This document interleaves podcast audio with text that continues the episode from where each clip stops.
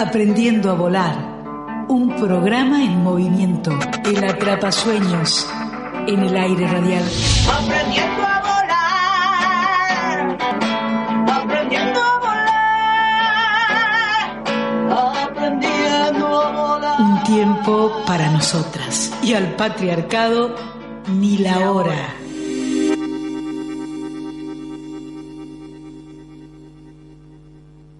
Y seguimos intentando el vuelo. Sí, sí, sí, tenemos que seguir aprendiendo. Y hoy me parece que nos van a seguir muchas brujitas, esas que le gustan las ciencias duras y esas cosas. Las duras y las maduras.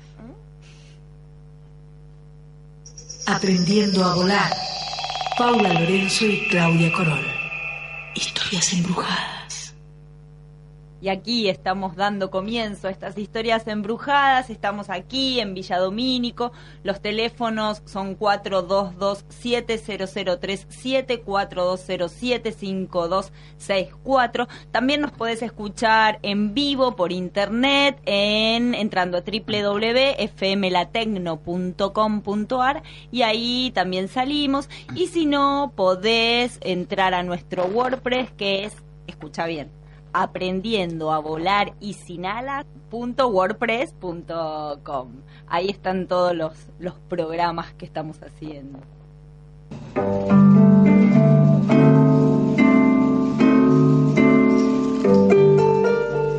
Ya puedes volar sola, le dijeron. Pero ella no sabía cómo levantar vuelo con las alas cortadas. Ya pueden volar solas, les dijeron. Pero ellas no pudieron hacerlo con las alas rotas.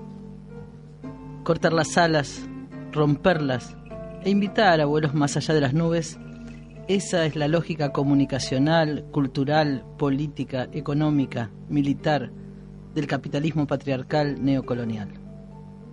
Cortar las alas, romperlas y empujarnos a volar hasta que nos estrellemos. Y hasta que un golpe nos devuelva el sentido de realidad que determina, según los mandatos que nos modelan, qué es lo posible y qué es lo imposible. Las mujeres conocemos históricamente estos juegos del poder. Hemos aprendido también a burlar sus reglas y muchas veces por eso hemos sido castigadas. Sabemos jugar a las escondidas con nuestros cuerpos e intentar nuevos juegos. Los sentidos de realidad nos dijeron que estamos destinadas a lavar, planchar, coser, limpiar, cuidar, hacer para las otras y los otros. Nos dijeron después que sí que podíamos estudiar, pero aquellos estudios que multiplicaran roles ya establecidos para nosotras de cuidado de otros y otras. Podíamos ser maestras, que fueran segundas mamás, enfermeras, e incluso ingresar a determinadas profesiones técnicas. Podemos, por ejemplo, coser con máquinas y ser trabajadoras textiles. Nos enseñaron que la ciencia y la técnica, que el pensamiento abstracto no es parte de nuestras posibilidades, no está entre nuestras aptitudes. Quien lo quiso hacer, muchas veces tuvo que disfrazarse, por ejemplo, de hombre, o tuvo que renunciar como mujer a lugares jerárquicos o de reconocimiento, y generalmente tuvo que sacrificar su vida íntima en la suma de jornadas no reconocidas, no retribuidas, no pagadas, en la multiplicación de tensiones, en la suma de deberes, en la resta de derechos y de abrazos. Los sentidos de realidad se educan, se construyen, se modelan, se enseñan, se aprenden. El capitalismo patriarcal quiere a las mujeres en su lugar y si nos rebelamos frente a ese poder, el castigo suele ser violento e incluso humillante. Cuando marchamos este 24 de marzo, recordando nuestra marcha a los y las 30.000, sabemos que entre ellos y ellas, las mujeres, vivieron todas las torturas posibles y que tuvieron, adicionalmente a todas ellas, la violencia sexual como castigo. Era la furia porque las compañeras se animaron a volar, solas y también en bandadas, porque no les pidieron permiso a nadie. El ejercicio de vuelo fue maravilloso. No alcanzó al poder con cortarle las alas. Quisieron generar un escarmiento que fuera memoria del horror inscripta en nuestros cuerpos. Sin embargo, este 24 de marzo, 40 años después, nuestra marcha se llenó de mariposas. Las que guardamos los aprendizajes de las brujas, sabemos que ellas traían a nuestro camino el alma de las guerreras de todos los tiempos, la memoria de su vuelo libre, para que no se nos olvide jamás que podemos, que sabemos, que deseamos y que intentamos ensayar nuestro propio vuelo.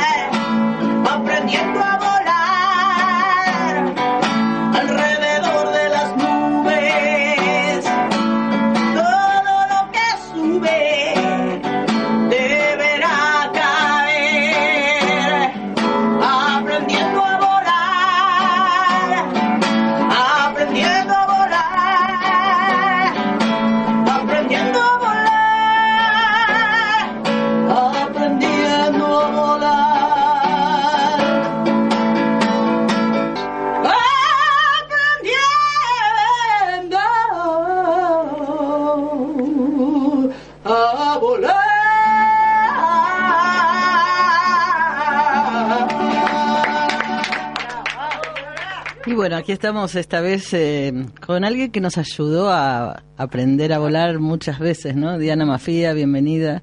Eh, Acá aterrizando. aterrizando en Avellaneda.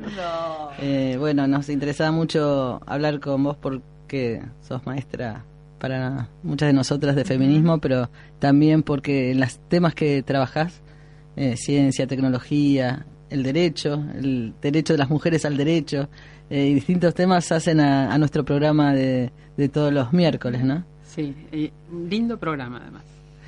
Y bueno, ¿por dónde querés empezar a hablar? Eh, Uy. eh, porque estábamos así como haciendo una introducción post 24 con distintos temas y creo que por ahí ahí tenemos sí, una ahí, pista. bueno, eh, hay varias cosas que podríamos pensar. Pensar como feministas, ¿no? Un- Una es la cuestión del 24 de marzo, que es una cuestión que discuten los historiadores como ciencia histórica, que es la periodización. Las fechas que ponen inicio o final a determinados periodos que son significativos. Eh, las historiadoras feministas han discutido mucho la cuestión de la periodización. Por ejemplo, eh, recuerdo un artículo de una historiadora feminista que se llamaba para las mujeres no hubo renacimiento. Porque la idea del renacimiento es cuando, precisamente, algo muy relevante para la ciencia, cuando se rompe el vínculo tan estrecho del saber con la Iglesia y surge la ciencia moderna, y surge la razón impera por sobre el dogma, y surgen las tecnologías, el dominio de la naturaleza. Sin embargo, eh, en ese momento, eh, una vez que se logra que el saber salga de los conventos para inventar las universidades, a las mujeres les prohibieron el ingreso y aquellas cosas que las mujeres hacían, como por ejemplo dedicarse a la medicina o dedicarse eh, a, la, algunas cosas de farmacopea, de química, quedaron aisladas. Podían estar en la cocina, pero produciendo en todo caso cosméticos, porque eran para ellas, pero no eh, fabricando medicamentos. Eh, entonces, en realidad, esta idea de renacimiento es el renacimiento de quién, la razón de quién. Las mujeres quedaron afuera. Y viene a cuenta del 24 de marzo, porque el 24 de marzo hace visible un límite entre qué y qué. Porque si empezamos a pensar en la persecución ideológica con Otalagano en la Universidad de Buenos Aires, que era un nazi, con eh, eh como ministro de Cultura, eh, con López Rega y la AAA, si pensamos en la censura, en las prohibiciones, la universidad estuvo no solo intervenida, sino cerrada durante un año. Eh, con la, intervención que se había hecho, que se hizo durante el periodo democrático en el 75, impidió los centros de estudiantes, impidió la, gremial docente, eh, muertos, desaparecidos, discutamos la cuestión de la periodización. ¿Qué tan significativo es para nosotras poner un límite en el 24 de marzo? Esa es la ruptura del orden constitucional y es muy importante. Pero yo creo que hay cosas muy relevantes que van a quedar escamoteadas si nosotros bajamos, eh, apagamos la luz detrás de ese límite. La luz hay que mantenerla prendida porque cosas como las que ustedes mencionaron, eh, de la prohibición del activismo para las mujeres, de los secuestros, de las torturas, incluso de las torturas sexuales que las mujeres sufrían eh, en los centros clandestinos de detención, eh, comenzaron antes y siguieron después. y también una cosa que se me ocurría es cómo logramos, con ese volver a levantar vuelo, con el retomar el vuelo, cómo logramos cambiar los significados o cambiar los sentidos, porque ese hecho tan brutal de pensar violaciones como una herramienta de tortura, eh, el, dominio sexual sobre las mujeres, hay un libro de testimonios que se llama Putas y Guerrilleras, que era lo que le decían a las mujeres que estaban eh, en esos centros clandestinos de detención. Esta doble adscripción, pensarlas como putas, era pensar que sus cuerpos estaban disponibles, que eran de todos ellos eran cuerpos disponibles para cualquier varón. Pensarlas como guerrilleras era demonizarlas y pensar que había derecho a la tortura. Esta doble adscripción como putas y guerrilleras hacía que esos cuerpos pudieran ellos hacer lo que se les daba la gana. Ahora, cuando llega nuevamente el orden democrático en el 83, cuando en el 84 se diseña el juicio a las juntas, cuando se realiza el, el juicio a las juntas, estos hechos, los hechos que tenían que ver con violaciones en los campos de tortura fueron considerados hechos individuales y de tipo íntimo, es decir, aspectos que quienes entonces diseñaban el juicio de las juntas consideraron que era mejor no relatar para preservar la intimidad, la privacidad, el pudor de las víctimas. ¿Qué es lo que se está preservando, cuidando, cuando no hablamos de esas violaciones? Y una cosa que me parece muy interesante que logramos después de eh, discutir la cuestión de la experiencia, de cómo la experiencia se transforma en testimonio, cómo el testimonio se transforma en prueba judicial, cómo el testimonio y la prueba judicial eh, se transforman en la posibilidad de reconstruir historia, todo esto que hemos también las mujeres pensado, es que hubo un cambio en relación con eh, las violaciones en los campos de tortura para considerar que ese cuerpo, a pesar de ser un cuerpo individual, es un cuerpo que significa la universalidad de lo humano y que la violación de ese cuerpo es una violación a los derechos humanos y no al derecho de esa mujer singular. Y que por lo tanto esos crímenes cometidos en los campos de reclusión eran crímenes de lesa humanidad, es decir, crímenes que lastiman lo que hay de humanidad en un sujeto y no simplemente que son una agresión de tipo sexual y que hay un problema con la genitalidad de una mujer en particular o la voluntad sexual de una mujer en particular. Hoy en día esas violaciones son crímenes de lesa humanidad. Hay eh, militares que han sido juzgados en los juicios por la memoria. Bueno, eh, sabemos el caso de Tucumán, donde se ha testimoniado de qué manera se, torturaba a las mujeres que estaban en presas y eso sirvió eh, para demostrar la condición de genocidas, la condición de violadores de derechos humanos de algunos de los participantes en esta dictadura. Así que creo que esa es una, en estas muchas formas de poner el cuerpo, es poner el cuerpo y resignificarlo eh, y mostrar que los cuerpos de las mujeres son cuerpos humanos y no cuerpos de lo otro, de esa diferente del humano que aparece neutralizado porque es hegemónico. Eh, yo, a, ver, tengo la sensación de que hay un tema que necesitamos como seguir profundizando porque es cierto, eh, comparto la mirada que no empezó todo el 24 de marzo la represión. Eh, pero la idea de continuidades y rupturas necesitamos como que trabajarla con un cuidado especial y lo digo no solo por la mirada hacia el pasado sino también hacia lo que estamos viviendo hoy no porque a veces la idea de que es todo lo mismo eh, es un sistema que se va no, no digo que lo hayas dicho vos pero que en, en las no, no, no, diría que es todo lo mismo pero sí diría esto. Pero pero déjame digo esto hay que ver cuáles son las continuidades porque es el modelo duro que está como estableciéndose ¿Y qué significan las rupturas, por ejemplo, del orden constitucional, por ejemplo, del aparato militar y las Fuerzas Armadas ocupando la totalidad de las decisiones políticas? Eh, el, porque también hubo golpes de Estado previos, ¿no? También desde los años 30 hemos vivido entre golpes de Estado, y, dictaduras y, momentos de supuestamente democracia, eh, pero este golpe de Estado fue diferente de los anteriores también en cuanto a la extensión de los campos de concentración, la figura de la desaparición forzada de personas como una figura de masividad eh, espectacular. Entonces, ¿qué significa o por qué fue necesario que para poder seguir profundizando en el modelo que se venía construyendo, yo creo, tuvieran que dar ese salto de calidad o esa ruptura en el sistema político? Digo, creo que este es uno de los temas que que por ahí puede pensarse, ¿no? Sí, coincido, es como ver la contracara, es decir, ¿qué no pudieron hacer durante la democracia que tuvieron que instalar la dictadura para lograrlo? Si había eh, un aparato pero era paraestatal, no era el propio Estado el violador de derechos. Entonces eso sí, efectivamente es muy importante. Se rompe el orden constitucional y el propio Estado es el Estado genocida. Ya no necesitan tener un aparato paraestatal porque es el propio Estado el que eh, el que recurre a la tortura y el que recurre al secuestro, a la desaparición. Eh, una cosa que me resulta extraña, porque para mí esos periodos de bisagra, justamente esto que mencionas, el pase, el pase de la dictadura a la democracia, de la democracia a la dictadura, de una democracia a otra democracia, esos momentos de pasaje, donde si tenemos voto popular, eh, el pueblo decide hacer cierto tipo de giros o cierto tipo de cambios, siempre son momentos eh, complejos y para un análisis realmente profundo, ¿no? Eh, una cosa que me ha llamado la atención en el origen de la dictadura del 76 y que también la diferencia de otras dictaduras es que a pesar de romper con la vigencia de la Constitución, tratan de mostrar que sus decisiones son decisiones legales porque habían salido de leyes del gobierno anterior.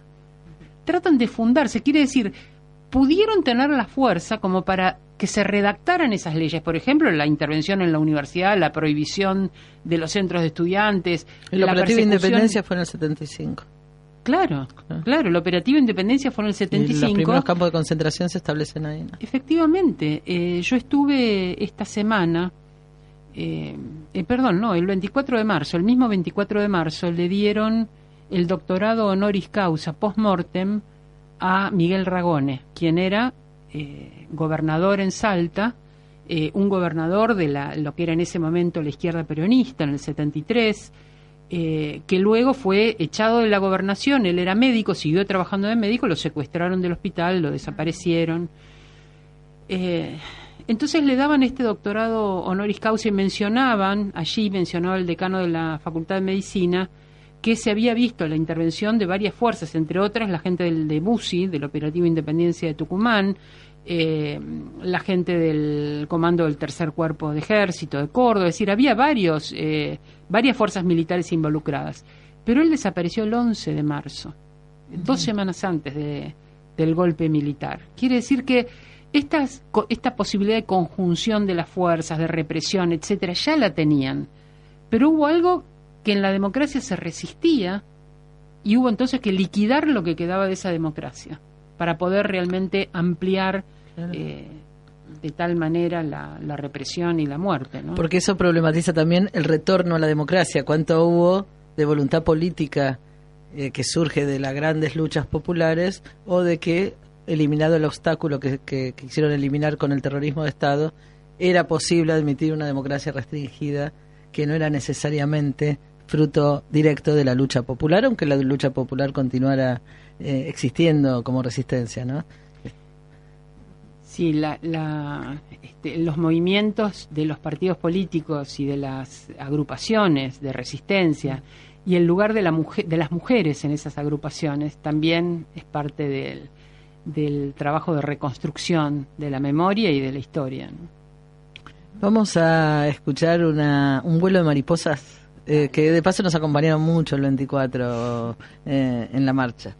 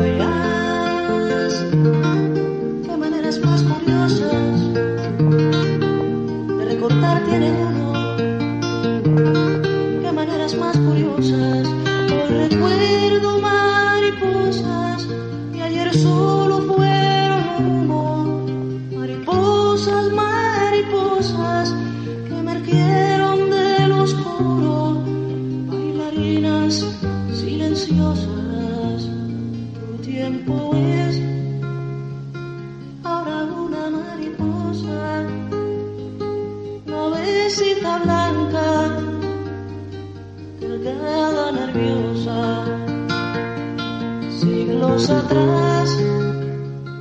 inundaron 30.000 veces nos vimos en las calles este 24, 30.000 abrazos, 30.000 lágrimas, 30.000 presencias multiplicando ausencias, 30.000 rabias gritando nombres amados, 30.000 sonrisas sorprendidas de que todavía cantamos y de que todavía luchamos, 30.000 mariposas acompañando nuestro vuelo, 30.000 fotos en color y en blanco y negro. Que nadie vuelva a la normalidad ahora que nadie olvide.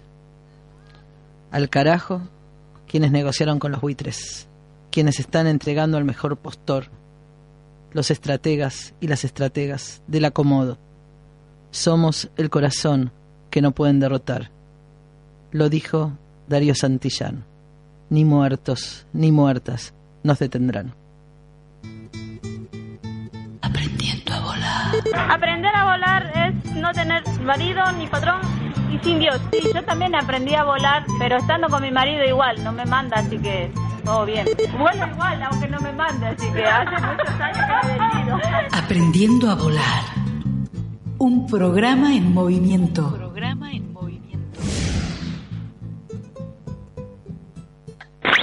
Aprender a volar. Aprender a volar. Aprender a volar. Aprender a volar. Aprender a ser libre. libre. Llegar más alto. Levantarse uno. Aprender a conocer tus derechos. Llegar a, la meta. Yo vivo de preguntar, saber no puede ser lujo. Yo vivo de preguntar, saber no puede ser Aprendiendo a volar, un juego de barriletes pintando el horizonte.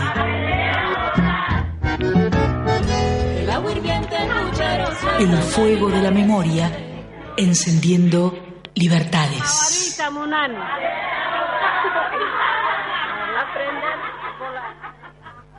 Y aquí seguimos aprendiendo a volar, en este caso con Diana Mafía.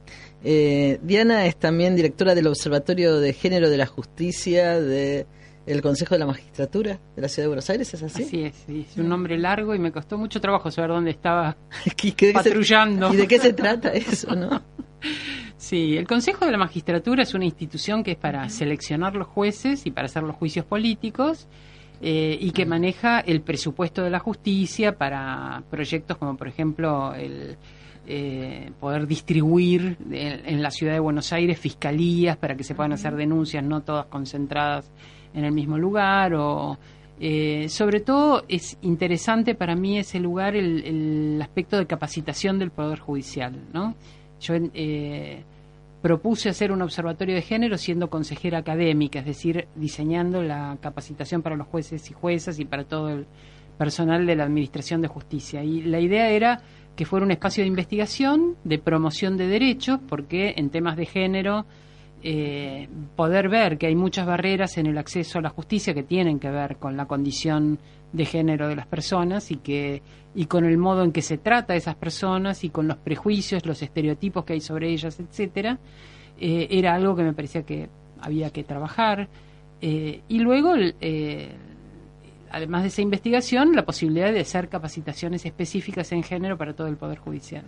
Pero además, sos parte de la Red Argentina de Género, Ciencia y Tecnología. Sí. Contanos también de qué se trata. Uy, esa red eh, ya tiene 22 años. Es una red que surgió en 1994 cuando se hizo en Mar del Plata el encuentro preparatorio para Beijing, el, de, el, el regional de América Latina y el Caribe, de quienes íbamos a ir al encuentro de Beijing.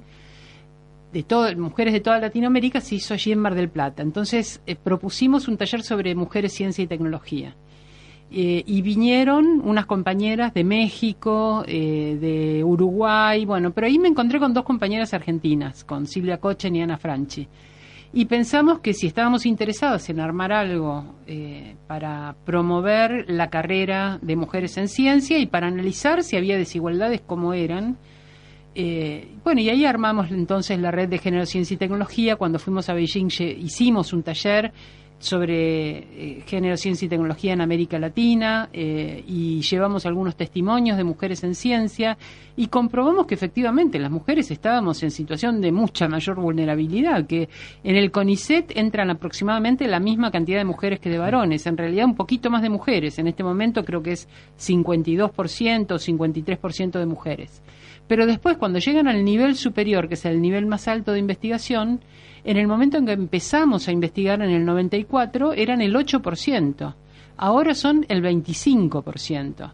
De todas maneras, aun cuando uno puede decir, bueno, en 20 años se triplicó la cantidad de, eh, de mujeres, de todas maneras sigue quedando una falta de explicación acerca de por qué ocurre que entran muchas más mujeres y que en el momento en que comienzan a realizar sus estudios de manera independiente, cae abruptamente la cantidad de mujeres y sube la cantidad de varones. Es decir, las mujeres progresan mientras están en equipos liderados por otros sujetos.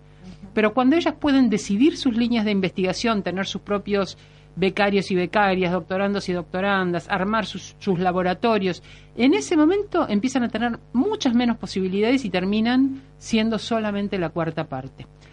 Y Ahora, vos- antes que sigas, ese 52% es de ahora. O sea, Sí, si sí. miramos a- a- para atrás, ¿cómo era? No, era más o menos Siempre equitativo. Siempre era más o menos la mitad de varones que de mujeres.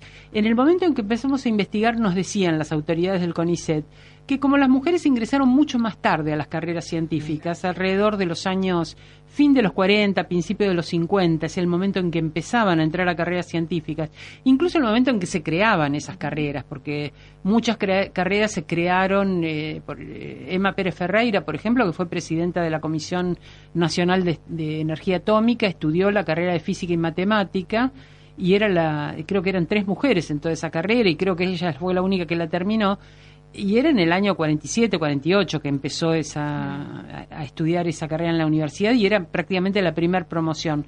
Así que la idea que había de fondo es, bueno, eh, ahora hay pocas porque empezaron a estudiar más tarde, pero dentro de 15 o 20 años, bueno, ya se cumplieron esos 15 o 20 años y sigue habiendo barreras. Este año, eh, en el año 2015, la Red de Género, Ciencia y Tecnología, la RACCIT, eh, hizo un acuerdo con el CONICET para investigar un poco más qué pasaba, ahora estamos procesando esos datos, qué pasaba con estas brechas que hay entre mujeres y varones.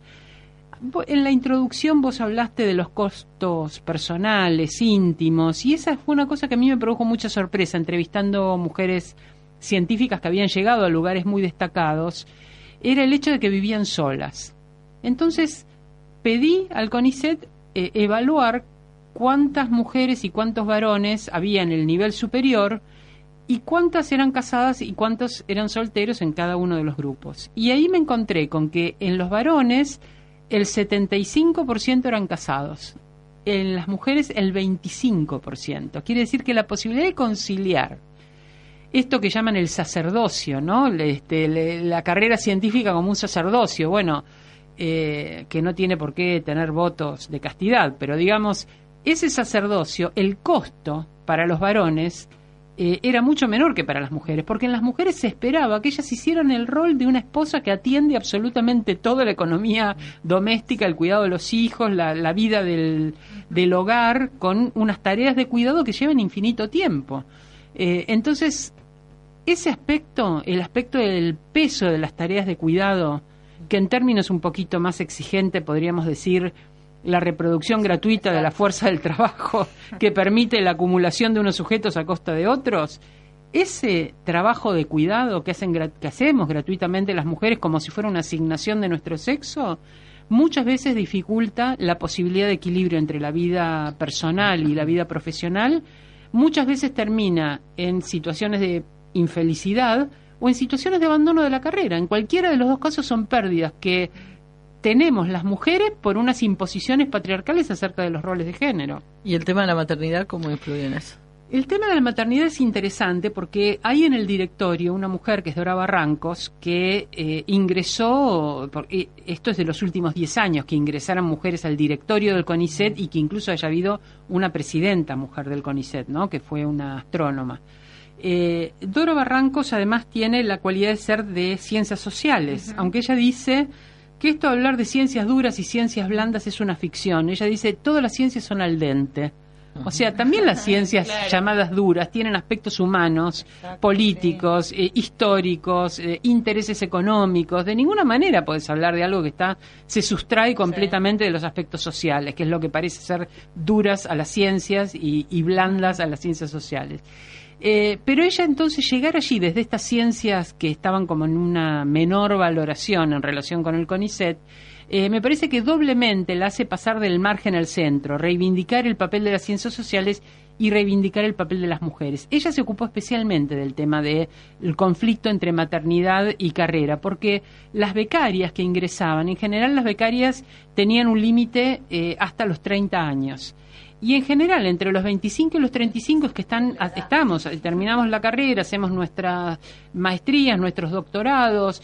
Eh, ese momento es también el momento de tener hijos. Entonces se juntaba la etapa reproductiva con el momento de consolidación de todo lo que necesitabas para después entrar en la carrera de investigador científico. Entonces, eh, una de las cosas que, y no había eh, amparo de salud para los becarios, eh, por supuesto, no había licencia eh, por maternidad.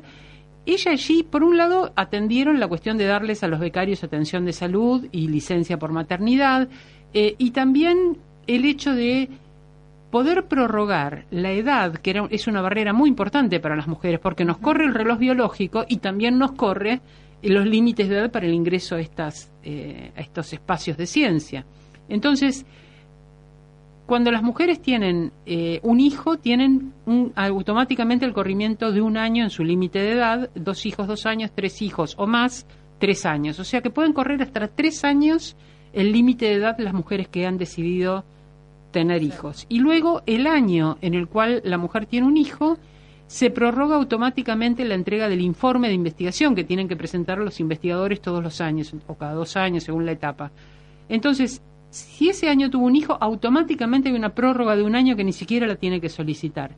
Y es interesante que estos aspectos, que por supuesto ayudaron a muchas mujeres a poder equilibrar su vida, eh, al menos sus tareas de cuidado con los hijos con la tarea profesional, se extendió en algunos casos a varones. Por ejemplo, en un caso de matrimonio igualitario que habían adoptado, o en el caso de un varón que había tenido un, hijo con síndrome de Down y que tuvo que eh, eh, tener especiales cuidados eh, y tiempo de dedicación a ese hijo. Es decir, que no es una cosa pensada de manera sexista como y biologicista, sino que está pensada realmente en función de las tareas sociales, hasta tanto esas tareas sean más igualitarias. Y yo creo que estos fueron dos aspectos de incidencia que los tenemos que medir. Tenemos que ver cuántas mujeres lo usaron, cuántas lo pidieron, qué pasó con las que abandonaron. Hay muchos estudios todavía pendientes para hacer, pero me parece que son dos medidas que van hacia eh, visibilizar que el cuidado es una función social y no algo que pertenece a nuestra intimidad individual y de lo cual las instituciones no se tienen que hacer cargo. ¿Qué relación tiene esto que, investigaron eh, conceptualmente con eh, lo que se conoce como división sexual del trabajo? ¿Cómo se ¿Cómo se dan esas, esas relaciones? Es muy interesante lo que preguntas, porque uno podría pensar que el problema de la división sexual del trabajo tiene que ver con que las mujeres tienen que hacer en su casa las tareas de cuidado y los varones traer el salario, ¿no? Esa sería como la, la tradición. La primera eh, mirada sobre La primera mirada. Y el CONICET, curiosamente, cuando empezamos a investigar, no ahora, ya no se hace eso, pero en ese momento, hace 20 años, cuando una pareja, muchas veces los científicos establecían parejas entre ellos, estudiaban juntos, se doctoraban juntos, entraban al CONICET al mismo tiempo, pedían, una vez que se doctoraban, eh, es tradición en las ciencias duras hacer una estancia postdoctoral que se suele hacer en el exterior, en algún lugar prestigioso. Entonces, cuando pedían su beca externa para hacer la estancia postdoctoral, al hombre le daban una beca y a la mujer le daban media porque iba con el marido. Y la mujer era investigadora exactamente igual que él, con los mismos antecedentes, pero el CONICET se hacía cargo de la función patriarcal de que el hombre es el proveedor económico. No sé si también obligaba a las mujeres a ser las cuidadoras o, a legitimar la progenie y no tener relaciones extramatrimoniales. Pero era realmente una, cosa muy curiosa y en dos casos de investigadoras e investigadores vimos eso. Ahora, un aspecto en el cual también se revela esta cuestión de la división sexual del trabajo es qué pasa dentro de las comunidades científicas. ¿Qué pasa una vez que se armó un laboratorio? El año pasado se, eh, eh, hubo como un escandalete porque un premio Nobel eh, dijo que era mejor no tener mujeres en los laboratorios porque ellas se enamoran de uno, uno se enamoran de ella y cuando les criticas los trabajos lloran. Uno podría pensar, bueno, evidentemente esto muestra que el cerebro está dividido en áreas que no todas son brillantes. Vos podés ser premio Nobel en física y sin embargo pensar como un estúpido en temas, digamos, interpersonales. Pero esto fue discutido ¿Qué quiere decir que es mejor no tener mujeres en los laboratorios? Las mujeres son un problema porque los laboratorios están concebidos para que las emociones no se expresen allí adentro, para que no haya relaciones amorosas. Ahora, ¿por qué el ingreso de una mujer o de un cuerpo de mujer en un laboratorio es decodificado por los varones con alguna de las relaciones tradicionales, una relación padre-hija o una relación eh, fraterna o una relación de pareja? Entonces, o una relación donde se toma de madre a la mujer y se le hace levantar las medias sucias del suelo, hacer las tareas de limpieza de los, eh, de los biotelios. Es muy común, yo recuerdo Sara Rieti, una, una de las primeras químicas de la Universidad de Buenos Aires, contaba que ella se iba más tarde del laboratorio porque limpiaba todo el instrumental. O sea, no es que la mandaban a lavar los platos, pero ella, que era tan química como todos los demás, todos se iban y ella tenía que lavar las piecitas que habían usado. ¿Qué era eso en un laboratorio? ¿Qué, qué clase de división sexual del trabajo implica que vos vas a darles el alimento a los ratoncitos, que vos vas a limpiar este, los tubos de ensayo, porque supuestamente esas son cosas de mujeres. O sea, también hay esto que podemos llamar segregación horizontal, ¿no? Hay una segregación vertical porque las mujeres no llegan a los lugares máximos de poder y hay una segregación horizontal porque quedan en los bordes haciendo estas tareas más repetitivas, menos jerarquizadas, menos vinculadas con la creatividad científica, eh, bueno, que se supone que son cosas de mujeres.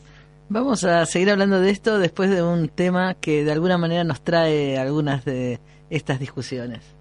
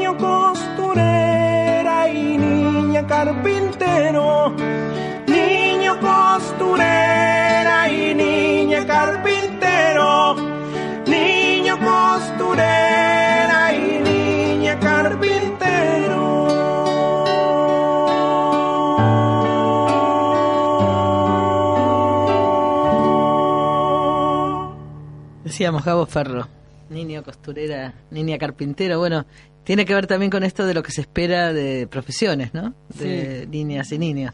Sí, efectivamente. Y, y también con qué los dejamos jugar, qué les alentamos y qué les prohibimos. Eh, cómo eh, cuando vamos a una juguetería a elegir un juguete o cuando vamos a una librería a elegir un libro aparecen separados, eh, divididos, alentando conductas diferentes. Preparándonos para la reproducción social de los géneros, ¿no? Preparándonos para hacer lo que ya se hizo y entrenarnos en seguir en esos lugares. que me, me acordé de Loana y me acordé de qué marco de referencia tienen esas niñas o niños travestis que van naciendo. No tienen ese marco de referencia porque nos dividen celeste, rosa, varones, mujeres. Sí, Loana siempre decía que eh, todavía no habíamos llegado a ese equilibrio en el cual eh, un- una persona que en algún momento comienza a interpretar su cuerpo como un cuerpo travesti, es decir, un cuerpo que no renuncia a su genitalidad, pero que se expresa en un género distinto que aquel que supuestamente le corresponde por esa genitalidad, ese cuerpo travesti no trate de eh, parodiar el cuerpo de una mujer, que no trate de eh, imitar, de exacerbar inclusive esos rasgos, sino que viva naturalmente su propia corporalidad eh, con la expresión de género que quiera, pero con la libertad de construir su expresión de género, no de parodiar una, una, eh, una expresión ya que forma parte de un mandato, no solo para los varones, sino para las mujeres. Ella decía, le decía a otras travestis, pero si las mujeres ya no hacen esto, eh, ¿por qué te volvés loco depilándote? Vos, marica, ¿por qué te volvés loca depilándote? Le decía. Si las mujeres ya no se vuelven locas depilándose, ¿por qué te montás así, te maquillás y te subís esos tacos? Muchas mujeres ya no se maquillan tanto ni se suben esos tacos.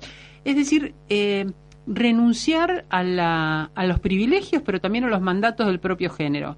Para tomar eh, una investidura de tu cuerpo de un género distinto al asignado por tu sexualidad genital, no te tiene que conducir a otros mandatos cerrados y este, que sean nuevamente una cárcel para el cuerpo, ¿no? Así que eh, no, no es solo la cuestión de quién es carpintero y quién es costurera, eh, y el hecho de que te gusten otros juegos, que te gusten otras, que te atraigan eh, sexualmente, eróticamente otras personas, todo eso que empieza a vivenciarse entre los 8 y los 12 años y que puede generar sorpresa porque no es lo que se espera de tu vida, de tu cuerpo, de tus gustos, eh, bueno, que no caiga nuevamente en otro frasco donde hay que amoldarse. Ya que la trajimos a Loana, decir que ella era parte, de, trabajaba en el Observatorio de Género. ¿Cuál era el, las actividades que hacía Loana dentro del observatorio? Bueno, Loana creó una oficina específica dentro del Observatorio de Género, que es la, oficina de eh, orientación sexual e identidad de género, donde lo primero que hizo fue entrevistar eh, a varias personas que trabajan en la justicia para evaluar si había algún tipo de discriminación por género u orientación sexual. Si sentían esas personas que la justicia actuaba de manera diferente o tenía una ceguera o ponía trabas, obstáculos a personas con identidades de género diversas o este, expresiones, orientaciones eh, sexuales diversas. Eh, y luego, a partir de esas entrevistas, diseñó una encuesta para ver con, sobre todo aplicada a travestis, pero no solamente a travestis, y abogados y abogadas que habían litigado cuestiones de género en la justicia y algunos eh, efectores de justicia, algunos jueces y juezas, una serie de entrevistas para tratar de hacer un diagnóstico de estas barreras. Eh, estábamos en el momento en que Loana finalmente echó a volar. Eh, estábamos interpretando estas entrevistas y sacando los aspectos más significativos de cada una de ellas. así que nos deja, por un lado, pendiente esta evaluación de las barreras en el acceso a la justicia. Y luego estaba ella eh, y nos dejó el mandato explícito de avanzar con ese tema, hacer una guía de recursos para que todo, todo en todo juzgado, si, si hay una persona travesti, si hay una persona transgénero, si se demanda algo que es específico para una persona que no entra dentro de los parámetros eh, habituales de lo que el Estado ofrece, hubiera una guía de recursos para poder derivarla, para poder preguntar, etcétera. Eh, eso es lo que estamos en este momento tratando de cerrar. Vamos a traer una vez más a Loana Berkin su voz a este Aprendiendo a Volar. Pero que cuando vos avanzás en términos de derecho y, y, los sectores reaccionarios y fundamentalistas no se quedan tranquilos, no nos perdonaron la ley de identidad de género hacen esas cuestiones ejemplificadores, lo de Diana Zacayán fue eso. Pues vos imaginate lo que desnudó el, el, crimen de Diana, la fragilidad de nuestras vidas. No, porque si a una mujer, más a una traba, más allá de lo que piense, la presidenta le entregó el documento, tenía una cobertura, digamos, mediática que, la conocía, de, afectiva en términos de derechos y organizaciones, viene y la matan así, ¿qué, qué piensa la trapita cualquiera? Es una manera de dar un mensaje claro y contundente, bueno, hasta acá llegaron, este es el tope que nosotros le ponemos. Y esos sectores están agazapados y van buscando nuevas maneras y pergeneando nuevas, nuevos modos de disciplinamiento de los cuerpos, de los deseos y sobre todo de los derechos. Ellos, lo que para nosotras es son derechos, conquistas anheladas, ¿no? Ellos lo ven como una amenaza, porque sienten que van perdiendo su privilegio. O sea, ¿cómo estas van a entrar a un colegio, ponerle que haya una niña traba de clase media, que ya las hay, y que pueda ir a un colegio donde van los hijos de esta, de, digamos, de la burguesía más rancia y asquerosa de este país. ¿Cómo, cómo va, ahora puede entrar al colegio con mi hijo o mi nieto? Y eso no nos lo van a perdonar fácilmente. Bueno, lo van a ver quienes en el aire aprendiendo a volar, ¿no? Sí, en su lenguaje tan explícito, su claridad política, algo que por suerte tuve cerca tanto tiempo, ¿no? Eh, efectivamente, discutimos mucho la cuestión del, del asesinato de Diana Zacayán, porque eran de las, tanto Loana como Diana, eh, de las dirigentes más esclarecidas, que, que tuvieron muchos años de lucha, eh, con mucha solidez en cuanto a qué era lo que buscaban. Eh, no era simplemente tener un documento, el documento era la visibilidad y el medio de mostrar que, están ejerciendo fuertemente su ciudadanía. Y acá lo que justamente pone en juego Loana es, bueno, eh, las barreras que se le ponen a las personas y el decir hasta dónde podés avanzar. Así como las mujeres no podíamos ingresar a la universidad y después nos dijeron, bueno, está bien, pueden estudiar pero no les damos título. Eh, porque hasta dónde querés llegar. Después vas a querer ser profesional y trabajar e incluso dirigir cargos en la universidad. Y sí, queremos todo. Eh, y Loana era, digamos, una firme expresión de que queremos todo. el la idea de pensar que el sistema que coacciona a las mujeres, el patriarcado y su manera de coaccionar a las, mujeres, no es idéntico al sistema que coacciona a las travestis. Y por eso, si hablar de femicidio pone visibles los aspectos de sometimiento patriarcal de las mujeres, ella fuertemente proponía, hablemos de travesticidio, pongamos en evidencia que el sistema de control sobre el cuerpo travesti no es idéntico al sistema de control sobre las mujeres. Yo creo que eh, cuando se, se, mostró como un avance que el asesinato de Diana Zacayán fuera tratado como un femicidio, era bueno, no lo trataron como un hombre, porque no lo juzgaron por su no la juzgaron por su genitalidad. Ella tenía ya un cambio de documento hecho con su identidad como mujer. Lo ínfimo, lo mínimo que podían hacer era siguiendo su, su identidad civil eh, hablar de un femicidio, no era ninguna dádiva, pero es insuficiente. Eso es insuficiente porque no nos permite comprender el aspecto político. Cuando hablamos de femicidio, hablamos de ver una relación de poder política sobre los cuerpos. No es solamente el asesinato de una mujer, son múltiples formas de violencia sobre las mujeres. Y vale la pena pensar en, ya en hablar entonces de travesticidios. Seguimos hablando con Diana Mafía después de esta pausa. Aprendiendo a volar, un juego de barriletes pintando el horizonte. El fuego de la memoria, encendiendo libertades. Aprendiendo a volar.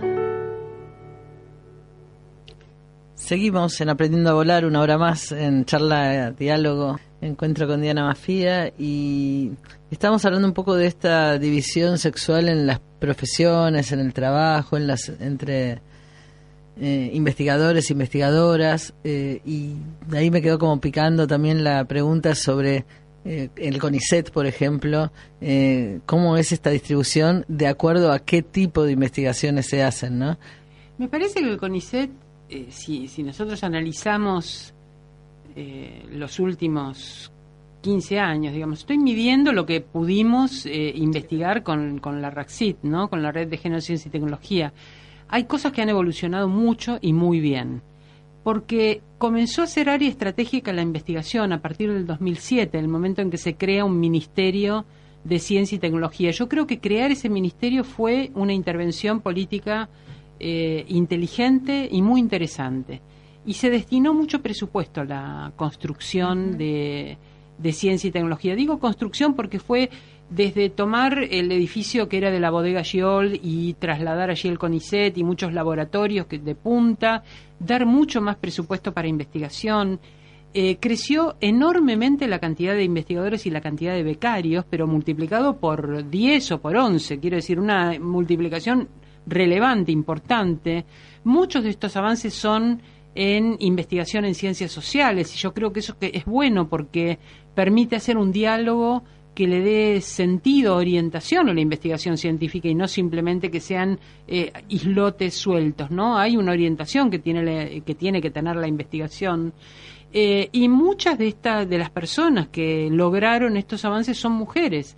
Lo que hay que investigar es porque sigue perpetuándose esa especie de meseta, ese lugar donde se estanca la carrera de las mujeres y empieza a bajar abruptamente y se produce lo que se llama el efecto tijera, ¿no? Uno ve una línea de cuántos hombres y cuántas mujeres, va igual, eh, y luego se estanca y luego sube abruptamente la cantidad de varones y baja abruptamente la cantidad de mujeres. Y ahí hay que analizarlo, porque eso tiene que ver, me parece, en parte con, con la edad. Eh, generalmente son mujeres que tienen eh, dos hijos. El momento en que se abandona la carrera, en general, es cuando se tienen dos o más hijos. Porque ya el equilibrio, incluso económico, de tener a alguien que los cuide, eh, lo que significa vivir del sueldo de un investigador o una investigadora, que no siempre es esplendoroso, eh, todo eso va como generando una tensión de la que terminan haciéndose cargo las mujeres. y luego esta cuestión de menos oportunidades y los perfiles que se requieren para la ciencia que tantas personas destacables, recordemos aquel rector de la Universidad de Harvard que dijo que le preguntaron por qué había tan pocas mujeres en física en la universidad y él dijo que había que contemplar la hipótesis de que las mujeres fueran genéticamente no aptas para la ciencia. El señor era un economista destacado, yo me preguntaba, si alguien le pregunta a este economista por qué hay pobres, él respondería que hay gente que tiene una incapacidad genética para consumir y que por eso son pobres. Eh, era una explicación absolutamente eh, inaceptable y de hecho, bueno, él tuvo que renunciar al rectorado, pero estábamos hablando del rector de la Universidad de Harvard. Eh, hace un rato recordamos ese premio Nobel diciendo que es mejor no tener mujeres en los laboratorios. Las afirmaciones misóginas acerca de las mujeres en la ciencia eh, están en este momento ocultas tras una corrección política, pero en cuanto uno descorre un poquito el velo, surge esa, muchas veces esa eh, actitud, eh, hasta te diría que de estereotipos casi caricaturescos, ¿no? Entonces, realmente me parece que hay todavía mucho camino por recorrer en lo simbólico, en lo cultural, y también en esta cuestión del equilibrio entre familia y trabajo y de investigar un poco mejor cuáles son las oportunidades, por qué se produce esa meseta justo en el momento cuando los investigadores pasan a ser investigadores independientes, es decir, eh, el momento en que los investigadores empiezan a tener sus propias líneas de trabajo. Las mujeres vamos bien en la dependencia, pero en cuanto queremos despegar con nuestras propias alas, allí nos bajan de un palmetazo. No, me, me estaba acordando de la intervención de mujeres públicas que tienen un afiche que dice grandes pensadores, frases idiotas. Hablando de, de, estas frases y de estos rectores. Y nombraste varias veces la palabra universidad. Y ya que estamos en una facultad eh, y en una universidad como la Universidad Tecnológica Nacional, ¿qué relación hay entre estas profesiones y esta forma de distribución de los saberes eh, en los propios procesos de formación? de Bueno, muy interesante porque eh, no solo en nuestro país, sino internacionalmente, hay dos carreras que son las más masculinizadas, que son las ingenierías y eh, las ciencias agrarias, ¿no? La agrimensura. Y pensemos, ¿qué tiene que ver esto con el hecho de que las mujeres solo somos dueñas del 2% de la tierra?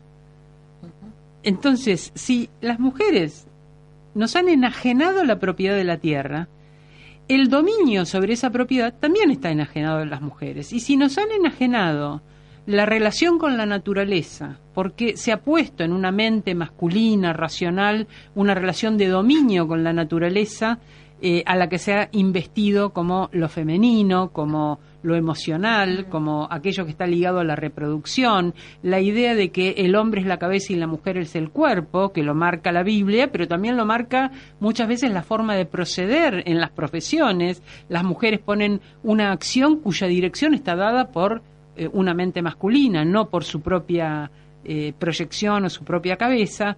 Entonces, tanto las carreras tecnológicas y, y sobre todo la ingeniería como la agrimensura, eh, y las, las ciencias agrarias en general son carreras absolutamente masculinizadas.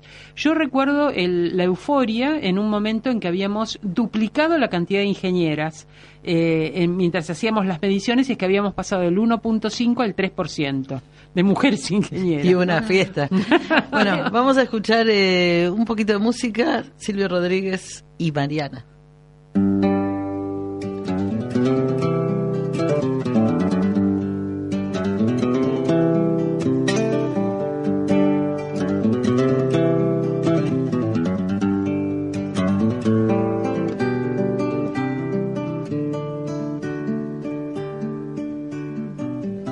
Hay quien quisiera ser distinto.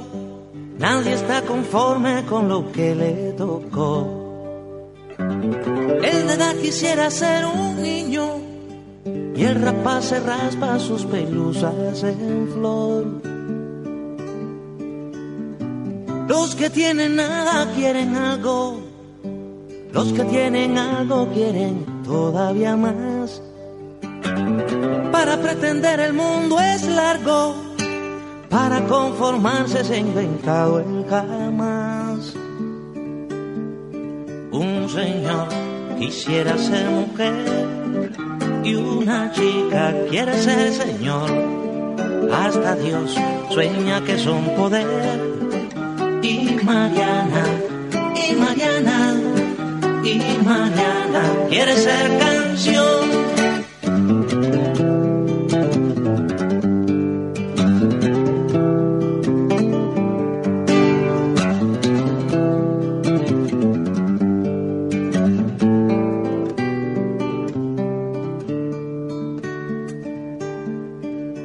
La tolerancia es la pasión de los inquisidores.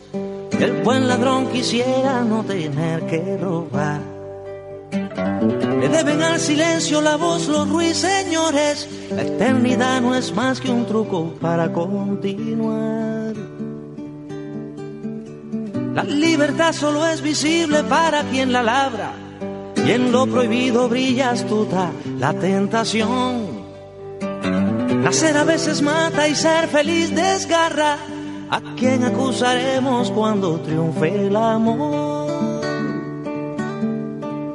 Un señor quisiera ser mujer y una chica quiere ser señor. Hasta Dios sueña que son poder y Mariana, y Mariana, y Mariana quiere ser canción. Y Mariana, y Mariana, y Mariana quiere ser canción.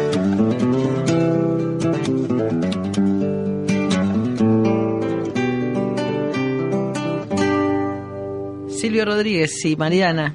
Y bueno, se nos amplió la mesa. Bienvenidos. eh, Luis Garaventa es director de la radio, además es secretario académico de la Facultad Regional Avellaneda del UTN. Y Ariel Báez, que es secretario de gestión de esta facultad. Hola, buenas tardes. Buenas tardes, ¿qué tal? Viste que está llegando. Íbamos a hacer una reunión después, pero ya empezó la reunión. Empezamos acá. Está muy Sí, bueno. ahora y-. Y veníamos hablando de la, justo estábamos en el tema de las universidades, ¿no?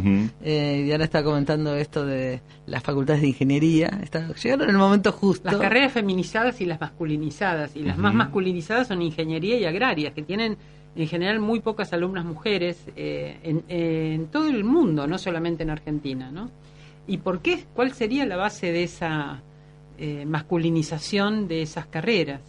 Ahí estábamos elaborando algunas hipótesis que tienen que ver con la propiedad de la tierra y con la relación entre la tecnología y el dominio de la naturaleza, eh, la voluntad ingenieril, ¿no? Hoy discutíamos el mediodía este, con mi marido, filósofo, eh, la cuestión del, conocimiento científico, el conocimiento que se, se da por genuino, por válido, que está mm, valorado como confiable, eh, y aquellos conocimientos que quedan desplazados, por ejemplo, los de las comunidades originarias, y era a raíz de un puente que se había construido con todos los cuidados de, de la ingeniería, porque el único puente que había era en Salta, me habían mostrado que el único puente que había lo habían hecho en una comunidad indígena, era de, de madera, una cosa con sogas, con unas lianas, no sé con qué lo habían armado, y vino una crecida del río y voló el puente de cemento y ahí quedó el de madera, flexible pero duradero. Eh, entonces, eh, claro, él sostenía que lo que pasa es que no, no había una correcta aplicación, que si tenemos realmente eh, todos los datos necesarios como la resistencia, las crecidas, etcétera, entonces yo pregunté, ¿quién produce ese conocimiento? El conocimiento fiable acerca de cuáles son las crecidas, con qué frecuencia, este, cuáles son los hechos más violentos que pueden ocurrir, movimientos de tierra, cuál es la historia de ese lugar, de ese medio en el cual se va a insertar esa obra, cuál es el conocimiento confiable. Va el ingeniero y les pregunta a las comunidades, yo creo que ahora hay más flexibilidad con respecto a eso. Pero la diferencia entre conocimiento científico y producción, ah, ah, me dicen que no, acá los señores me dicen que que, un no. ingeniero jamás dudaría, no iría a preguntar nada, pero Eh, es una cosa... Es parte de la formación, Sí, ¿no? Sí, sí, Sí, en buena sí. medida sí. Los ingenieros están confiados que saben todo leyendo apenas un libro de cualquier cosa, lo cual y hay, Pero- hay pero- muy pocos estudios ambientales que, que, que valoran, eh, digamos, como para hacer un estudio de impacto ambiental hay que tener una mirada sociológica también de qué es lo que se va a modificar en el medio, porque también se modifican eh, cualquier construcción que haga, que haga que pase por una comunidad modifica los modos de vida de esa comunidad, ¿no? Y eso también hay que analizarlo. Y son muy pocos los que toman esas cuestiones eh, ¿Y no es un error para los mismos fines de la ingeniería que no se tome en cuenta como fiable esos saberes producidos a través del tiempo, a través de Por la supuesto que es experiencia? así. El, el Fukushima es eso. Fukushima es haber obviado un detalle que era una, una información vieja. Y porque era vieja se obvió. Ahora, también me parece que tiene que ver con qué cosa consideramos tecnología, qué definimos como tecnología, porque también en esas comunidades hay producciones tecnológicas. Cuando se habla de, bueno, las mujeres están separadas de la tecnología, las mujeres han producido tecnología muchas veces asociada a objetivos que eran objetivos domésticos, porque era para resolver problemas domésticos, pero no deja de ser tecnología. Y también saberes relacionados, por ejemplo, con la medicina, ¿no? Y ya que estamos hablando de, de pueblos originarios. Eso muchísimo. Eso que hoy se intenta patentar por parte de las corporaciones eh, son sa- saberes ancestrales de, la, de las bueno, mujeres. yo le contaba que eh, en un viaje que hice a México, eh, me entero que están haciendo una investigación entre la Facultad de Química y la Facultad de Antropología, conjunta. Me llamó mucho la atención, pregunté qué era lo que estaban haciendo, estaban tratando de decodificar los códices mayas que están hechos mediante dibujos, no hay lenguaje allí. Entonces, con las comunidades mayas actuales, tratar de decodificar de esos dibujos qué hierbas eran las que estaban, eh, porque era la parte de aplicación médica justamente de esas hierbas, cuáles eran esas hierbas, para qué se aplicaban, tratar de decodificar eso. Y pregunté quién lo financia. Una universidad alemana. ¿Y quién financia la universidad alemana? Un laboratorio multinacional. Entonces, está bien, me tomo en serio la comunidad originaria para interpretar esos códices, reconocer las hierbas, porque las, cam- las mujeres han hecho durante siglos, este, ir a recoger esas Ujú. hierbas y juntarlas, machacarlas y, y tratar de hacer algún diagnóstico aproximado. porque hay un potencial negocio. Hay un potencial de sintetizar ese, esa medicación en algo que seguramente no van a poder adquirir esas mujeres cuando sea una pastillita en- en un frasco, ¿no? No, y además que el patentamiento exige que después todo, te- o sea, Eso ya, es una ya pa- locura. se, El- se le quita la posibilidad a esa comunidad de, de tener eso como un bien común. Se ¿no? patenta el ADN, que es como la propiedad de la Tierra, es un misterio para mí. ¿Cómo alguien puede ser dueño de la Tierra? ¿Cómo alguien Mm. puede patentar el ADN? Es una ficción, pero bueno, se genera un consenso sobre eso. En- cuando estaba en una comunidad también en México, en Chiapas, eh, las mujeres estaban discutiendo porque habían ido a, hacer solidaridad con ellas y ellos, con la comunidad, eh, estudiantes de medicina eh, y estudiantes del Distrito Federal. Si les iban a decir cómo ellos curaban, cómo ellas curaban. Y, decidi- y fueron días y días en la asamblea, las hueseras y las que entendían de plantas, para decidir que no les iban a informar. A los muchachos, no era la corporación transnacional, pero sabiendo que los muchachos llevaban esa información de nuevo a las universidades y que esto era el camino para que después se les quite ese saber eh, que ellas están dispuestas a compartir, pero no a que se lo privaticen. ¿no? Era muy interesante eso, pero eh, volviendo un poquito a este tema de las universidades, bueno, acá eh, con los compañeros que hemos ido formando este programa de género, uno de los temas que debatíamos era también la diferencia entre las carreras dentro de la propia UTN, ¿no? En cuanto a la Claro. participación de mujeres y de varones. Claro, claro, la química está en un 50, más o menos un 50-50. Y, que es la, la que tiene mayor participación femenina. Y, y en materias como ingeniería eléctrica o electrónica estamos en el 2 o el 3%. Claro, que es la media, es la media internacional, do- dos o tres por ciento. La química, porque venimos revolviendo el caldero desde el siglo XIII, está más cerca de nuestras Pero aspiraciones. igual la ingeniería química está como bastante lejos de esa química. Claro, no es de. Eh, porque es una ingeniería, Claro. es, es es una química de procesos, eh, es una química de procesos industriales además, ¿no? Pero, pero bueno, parece que por esa, por esa puerta eh, la ingeniería le permite entrar a la mujer sin, Ah, eh, no decimos sí yo- porque vemos que hay inconvenientes también, en, ¿no? en un Pero- congreso que tuvimos, de- digo esto porque a veces hay que repensar las currículas, ¿no? En un congreso que tuvimos sobre mujeres, ciencia y tecnología, comentaba una ingeniera que se había logrado retener al alumnado femenino eh, de una manera muy drástica en una facultad de ingeniería, modificando el orden en que se dan las materias, que no poner todas las materias matemáticas y abstractas al comienzo y las de aplicación recién después, porque actuaban como un filtro, como una barrera esa abstracción, eh, que desanimaba a, a las mujeres que seguían la carrera. En cambio, combinando materias más formales y abstractas con materias más de aplicación, eh, encontraban más interesante y como más mm, fácil apropiarse de esos contenidos y seguir en camino, ¿no? Porque también hay que, hay que ver cuál es el desgranamiento de una carrera.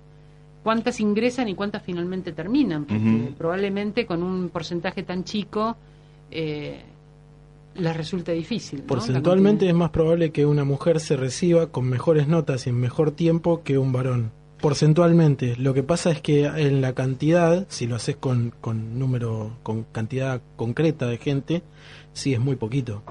Pero de cada 10 mujeres se deben recibir, no sé, 5 o 6 más o menos, y en buen tiempo y en buena forma, y de cada 10 hombres se deben recibir uno. Bueno, hay una cosa interesante para analizar que también se mencionó en algunos de estos encuentros que tenemos cada dos años, es que las mujeres tradicionalmente cumplen mejor los tiempos de cursado y se reciben con mejor promedio, pero tardan aproximadamente cinco ma- años más que los varones en insertarse laboralmente. No importa que ellas se hayan recibido en menos tiempo y con mejores notas. Al momento de salir a buscar trabajo, ese 1% de los varones, ese 1 por 10 eh, de los varones va a encontrar trabajo de manera más inmediata que ese 3 por 10 de las mujeres.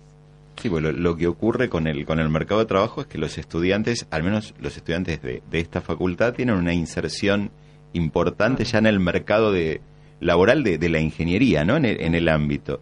Ahora, la realidad es que el crecimiento dentro de las empresas no es parejo entre hombres y mujeres. ¿no? ¿Y ustedes lo tienen trabajado eso, analizado? Eso es Eh, interesante. seguirlo. hay- nosotros tenemos trabajos con, con- tenemos un laboratorio de monitoreo de graduados, nosotros monitoreamos los graduados tres años después de haberse recibido para hacer toda una, con entrevistas biográficas como para poder determinar eh, eh, esa, esa trayectoria, poder analizar esas trayectorias y, y poder hacer un análisis que nos dé material de, trabajo. El tema es que a veces nuestro... eh, desprender el, el- el análisis de la matrícula femenina, que lo hacemos, hacemos el estudio de mujeres, tenemos una, una de las chicas del laboratorio que se dedica, siempre que, que sacamos, eh, que generamos nueva información, vuelve a trabajar sobre mujeres, estamos trabajando sobre una muestra tan pequeña a veces no es relevante desde lo descriptivo, pero no es comparativo, porque también estadísticamente comparar la experiencia de 5 contra la experiencia de 95, es, esas 5 no dan demasiado cuenta como para comparar. Sí hay una información importante, y es que cuesta mucho trabajo insertarse en lugares de poder adentro de, de las empresas. Y también hay que ver, porque esos lugares de poder están diseñados para la satisfacción de ciertos sujetos. A veces uno logra esos lugares y dice, pero ¿cómo? ¿No era que uno era feliz cuando llegaba? ¿No? Claro, Resulta claro, que vos claro. eh, eh, tenés un diseño de poder que dice que cuando tengas una Ferrari roja y sobre todo si te la regalaron vas a ser muy feliz. Sí, sí, y sí, resulta que te sentás adentro y no sos feliz y decís, ¿cómo? Tanto trabajo para llegar acá y resulta que no era mi objeto de deseo, no está diseñado a mi medida. Eh, también habría que buscar, y esto me parece que es más trabajoso, cuál es el equilibrio y el, el factor de éxito profesional, éxito personal que van marcando los varones y las mujeres, cuáles son los lugares a los que quieren llegar, porque no siempre el lugar de poder es el lugar de felicidad. ¿no? Y también sucede que las mujeres que sí llegan o que sí acceden tienen que hacer una cantidad de, de renunciamientos, como hablábamos an- antes, o que son estigmatizadas, por ejemplo, como mujeres inconvenientes. Vamos a escuchar ahora una pausa musical.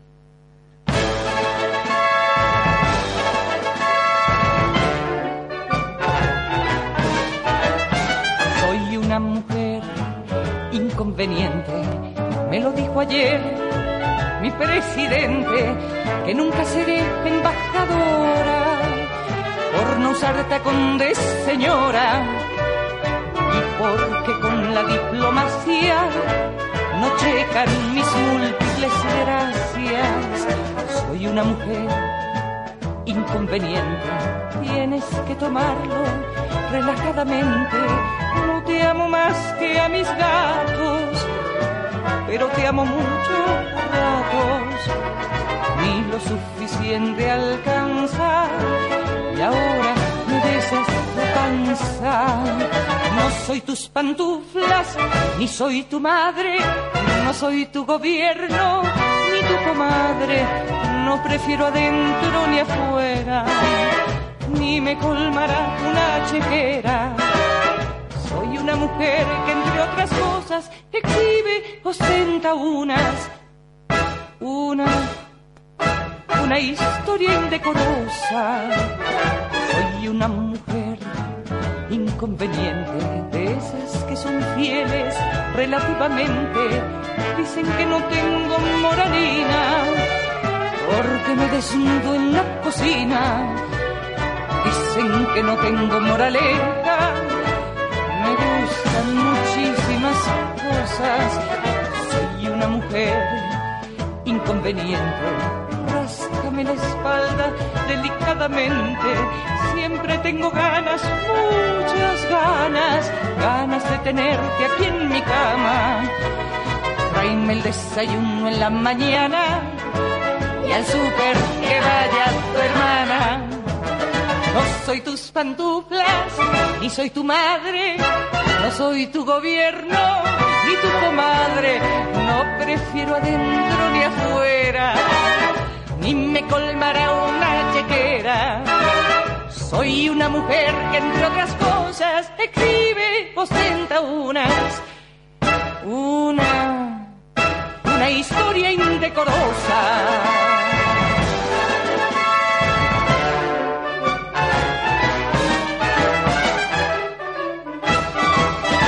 Y estamos aquí yéndonos a la tanda ya.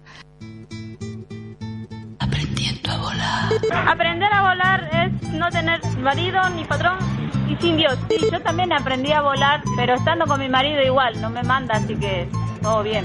Bueno, igual, aunque no me mande, así que hace muchos años que me he venido. Aprendiendo a volar. Un programa en movimiento. Programa en movimiento. Aprender a volar. Aprender a volar. Aprender a volar. Aprender a volar. Aprender a ser libre. Ser libre. Llegar más alto. Levantarse uno. Aprender a conocer tus derechos. Llegar a, a la meta. Yo vivo de preguntar, saber no puede ser lujo. Yo vivo de preguntar,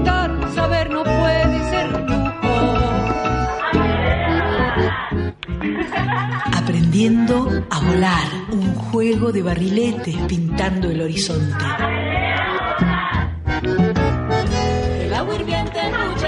El fuego de la memoria encendiendo libertades.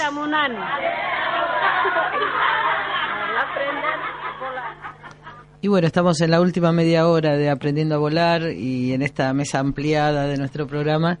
Eh, sería interesante volver a un tema que mencionábamos nada más que de paso, que tiene que ver con eh, tu trabajo, Diana, en el Observatorio de Género, eh, porque hay unos temas acá, se habla de los derechos, ¿no? Eh, y es interesante pensar en esta relación capitalismo, patriarcado, colonialismo, ampliación de derechos de las mujeres, eh, que era algo de lo que mencionábamos antes, de las mujeres, de las diversidades sexuales también, eh, cómo se va, por un lado, generando una visibilización de nuevas situaciones que, por ejemplo, eh, atraviesan las universidades. Una de las características que, que se vienen, vienen dando en varias universidades son los programas de género de las universidades, los protocolos que tratan de pensar estos temas, de establecer relaciones eh, entre eh, los géneros diferentes.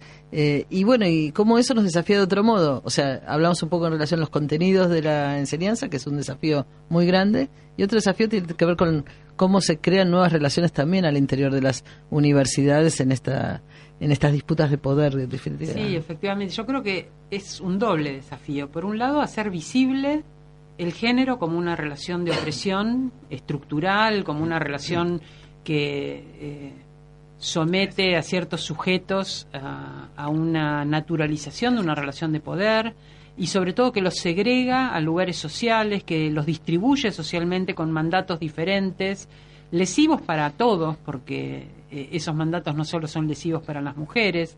Por un lado, hacer visible esa relación de género, esa relación de poder, romper la dicotomía de género, pensar las diversidades y los desafíos que esas diversidades proponen.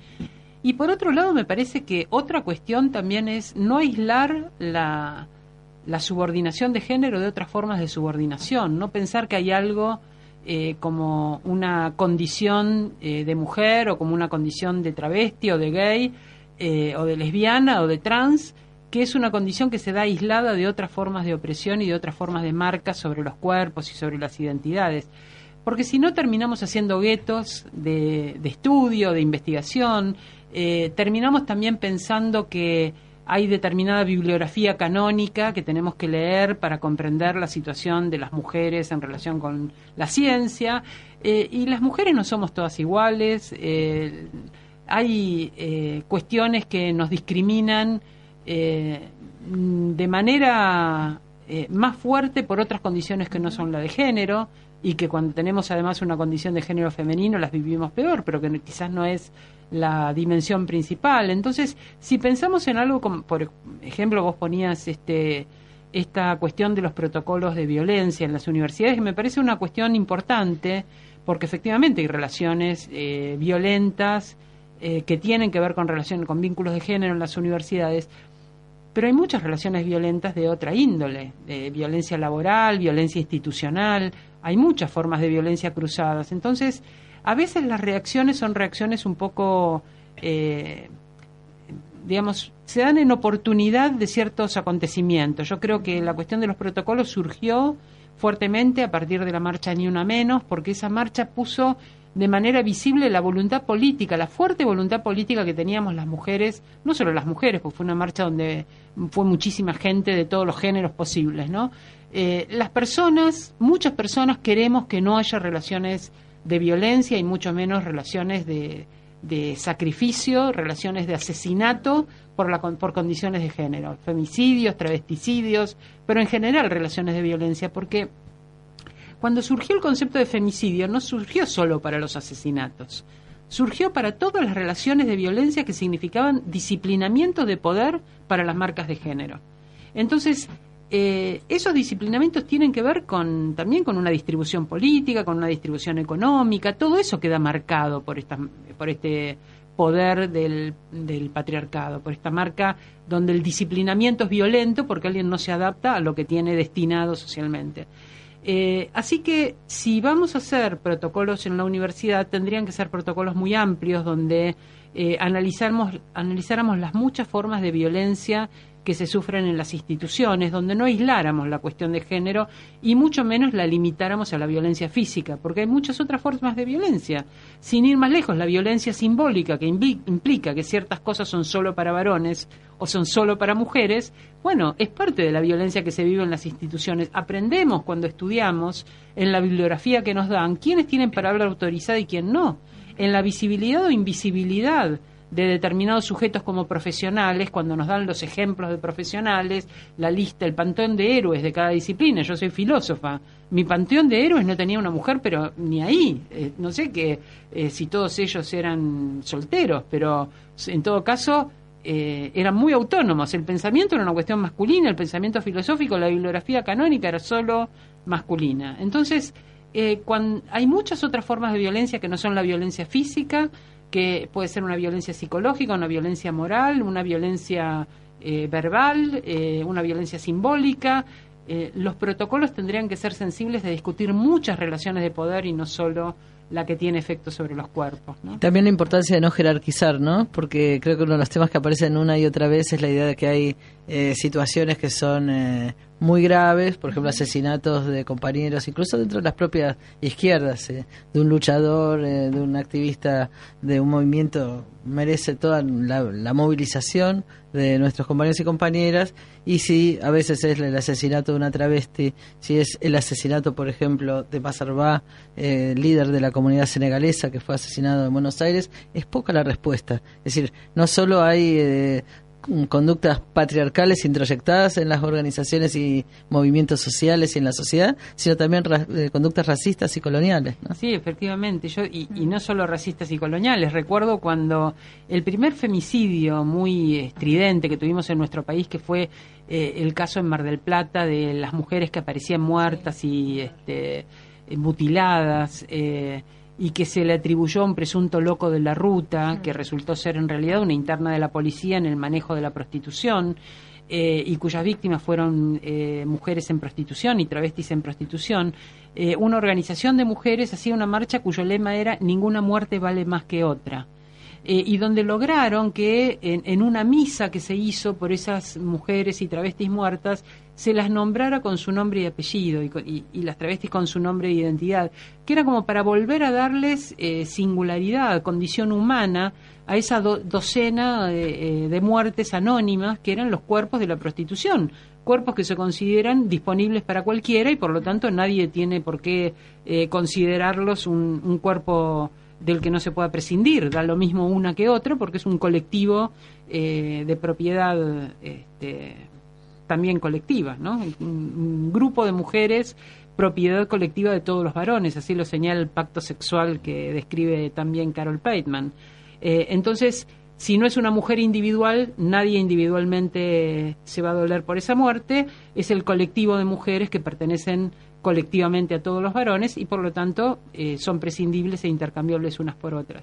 Me parece que eh, efectivamente hay muchas formas de de marginación, de vulnerabilidad, que el género es una marca importante, pero que tenemos que siempre pensarlo en esa complejidad, en lo que los científicos sociales llaman interseccionalidad, ¿no? Pensarlo en la complejidad de marcas que esos cuerpos tienen.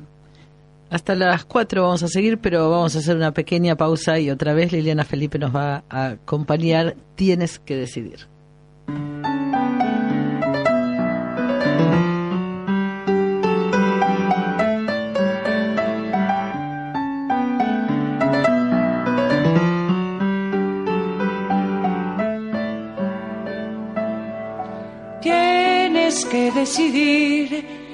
Quién prefieres que te mate. Un comando terrorista o tu propio gobierno para salvarte del comando terrorista.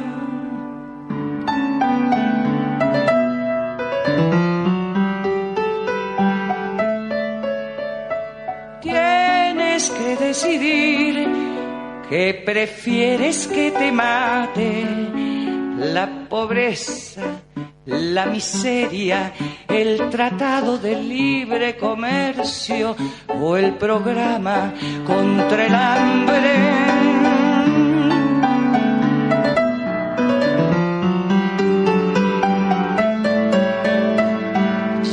Acabó aquel tiempo en que decidían cómo nos mataban y sin preguntarnos siquiera por pura cortesía. Si era nuestro deseo el de fenecer como los mosquitos al amanecer o morirnos de sed. Nos mataron de tantas maneras, ya nos cansamos de ir al panteón, ya no sabemos si somos civiles, rehenes, vampiros o simples mortales. Pero de tanto morirnos, al menos nos hemos ganado el derecho de decidir como queremos morir.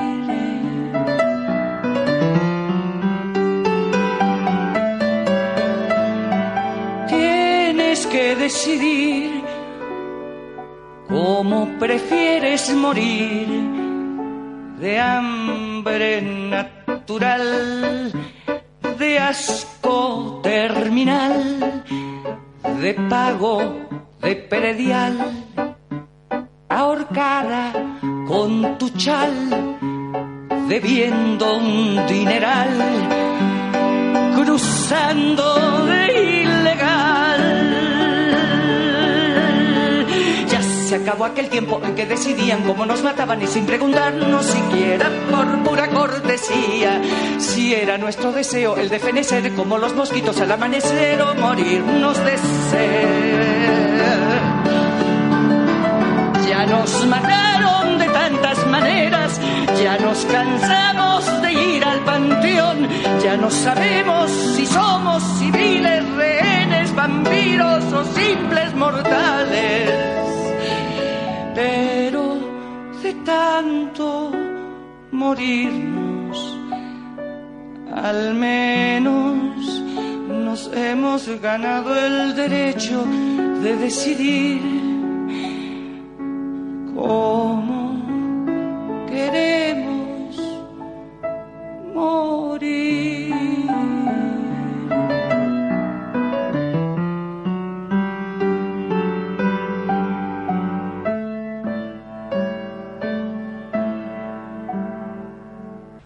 Liliana Felipe, Qué grande. tienes que decidir.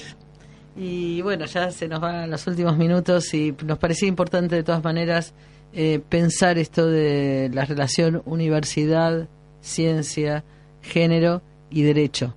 Porque también empieza a suceder, creo que es parte de la experiencia que venimos haciendo aquí en la facultad, que cuando se, los temas empiezan a circular, aparecen y se abren así como la caja de Pandora y nuevas situaciones de violencias múltiples, no solo violencia física, eh, que hay que identificar y que hay que saber cómo trabajar y también la dificultad de a qué instituciones recurrir, porque muchas veces, por lo menos quienes venimos trabajando hace años con eh, grupos de mujeres eh, que sufren violencia, sabemos que las instituciones del Estado tienen fuertes limitaciones. Eh, ¿Dónde se hace la denuncia? ¿Cómo se hace? ¿Qué es lo que sucede con esa Ahí denuncia? la universidad tiene un papel importante porque, en primer lugar, en armar una guía de recursos, eh, en abrir un espacio que sea confiable para los estudiantes y las estudiantes y para docentes también, donde se pueda consultar, donde se pueda preguntar, un, espacio de confianza. eh, donde se puedan solicitar este- estos vínculos, porque la universidad está abierta a la comunidad donde está insertada. Entonces, eh, no es una, no es, afortunadamente, no es solo una isla de producción académica y no solo promueve una dirección de adentro hacia afuera, donde quien está en la universidad sale y brinda servicios, sino que también hay una corriente de la comunidad hacia la universidad demandando, solicitando, poniendo condiciones. Eh, también me gustaría apuntar que la expresión caja de Pandora es una expresión que tendríamos que discutir, prestarle un poquito de análisis, ¿no? Sí. Porque esta idea de que los males surgen de la curiosidad femenina y que eh, hemos cierto, abierto, esa, para desgracia del mundo, nos dieron a custodiar eso confiando en que íbamos a ser débiles. Y la expulsión del paraíso. sí. Igual hay que ver cuál era la intención de Pandora al abrirla. Eh, pero sí, sí, es cierto. Y, y también pensar, y en eso, digo, que estábamos como problematizando el papel de la, de la universidad, eh, cómo son las- los modos de eh, discusión de estas temáticas.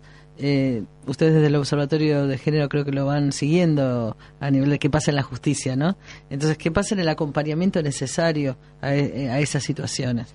Eso es muy importante porque eh, lo primero que tenés que hacer es generar una sensibilidad acerca de que tus herramientas deben ser modificadas porque las que tenés no sirven para resolver un problema. Pero tenés que tener esta conciencia de que tus herramientas no son o suficientes o adecuadas para el problema. Si no, vas a tratar siempre de... eh, si, tu arm- si tu herramienta es un martillo, tus problemas siempre van a ser clavos, porque no tenés otra sensibilidad hacia el mundo que aquella que tu herramienta te abre.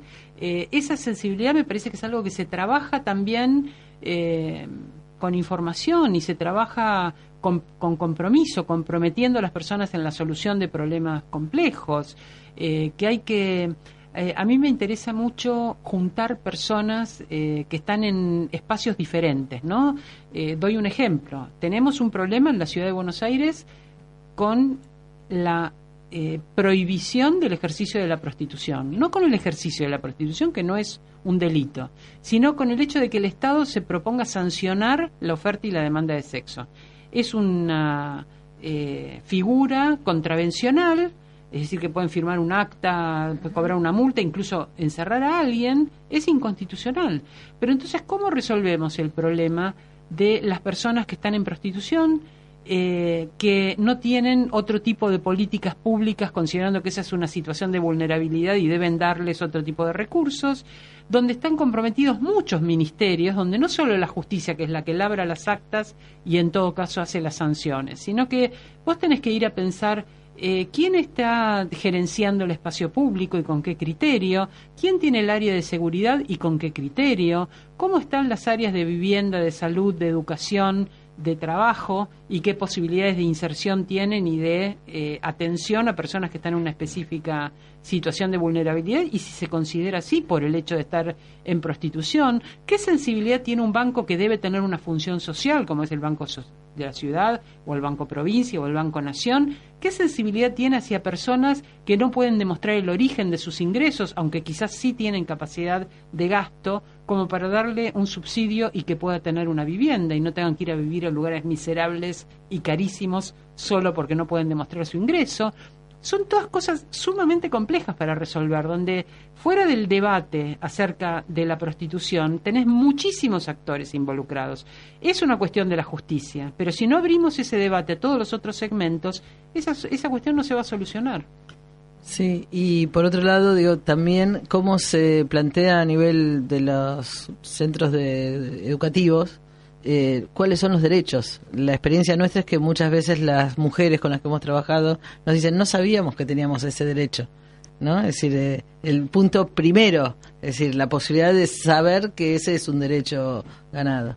Eh, yo hablo de nueve barreras en los, en los derechos, ¿no? En relación con los derechos humanos, pero en general con cualquier derecho. La primera barrera, la que llamo barrera epistémica, es la que tiene que ver con conocer el derecho. Pero conocer el derecho no es solo leer el enunciado de un derecho, sino uno entregaría la Constitución en el curso de ingreso o los tratados principales de derechos humanos y ya está resuelto.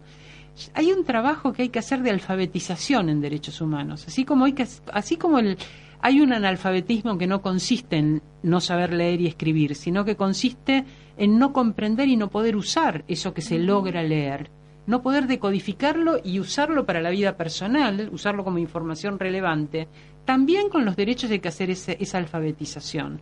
Una alfabetización en derechos humanos y sería maravilloso que eso se pudiera hacer en una institución académica.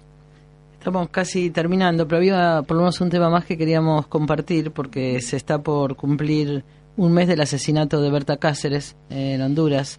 Eh, se lo recordó el 28 de marzo en el río Hualcarque, donde ella estaba luchando por la defensa de ese río, eh, junto a las comunidades del Copín, y realizamos una entrega al, eh, a la Embajada de Honduras el lunes este de una, una serie de exigencias que tienen que ver con esto de la justicia, porque curiosamente creo que tiene que ver con todos estos temas. Ella fue asesinada en el marco de la lucha contra la hidroeléctrica eh, de Aguasarca, la empresa es de esa, eh, sin embargo, se está presentando la investigación como un crimen pasional.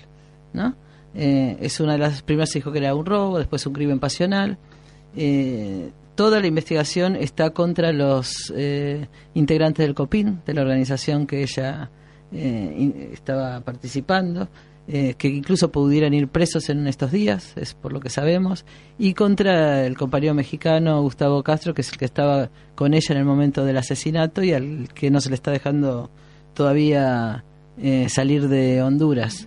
Entonces, eh, bueno, contar esto, decir que el próximo lunes, que, o sea, el 3 de marzo sería el mes, se va, se está convocando a una movilización nuevamente a la embajada, 3 de abril, perdón. El 4 o sea, el 3 se cumple el mes, el 4, el lunes, se va a hacer la movilización y nos parecía importante como eh, compartirlo y darle seguimiento, porque es un caso muy emblemático donde justamente una líder eh, indígena, feminista eh, de, de su pueblo, fue una de las líderes también contra en la lucha contra el golpe de Estado.